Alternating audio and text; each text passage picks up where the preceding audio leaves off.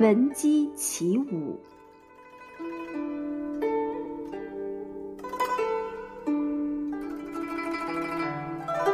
近代的祖逖是个胸怀坦荡、具有远大抱负的人，可他小时候却是个不爱读书的淘气孩子。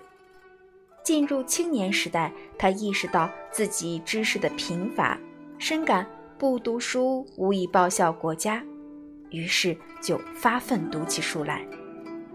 他广泛阅读书籍，认真学习历史，从中汲取了丰富的知识。学问大有长进。他曾几次进出京都洛阳，接触过他的人都说，祖逖是个能辅佐帝王治理国家的人才。祖逖二十四岁的时候，曾有人推荐他去做官，他没有答应，仍然不懈地努力读书。后来，祖逖与幼时的好友刘琨一同担任司州主簿。他与刘琨感情深厚，不仅常常同床而卧、同被而眠，而且还有着共同的远大理想：建功立业、复兴晋国，成为国家的栋梁之才。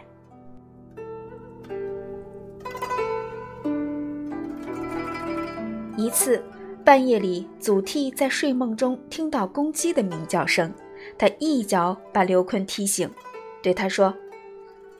别人都认为半夜听见鸡叫不吉利，我偏不这样想。咱们干脆以后听见鸡叫就起床练剑，如何？刘琨欣然同意。于是他们每天鸡叫后就起床练剑，剑光飞舞，剑声铿锵。春去冬来，寒来暑往，从不间断。功夫不负有心人。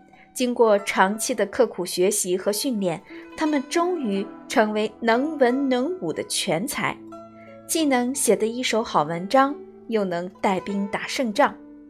祖逖被封为镇西将军，实现了他报效国家的愿望。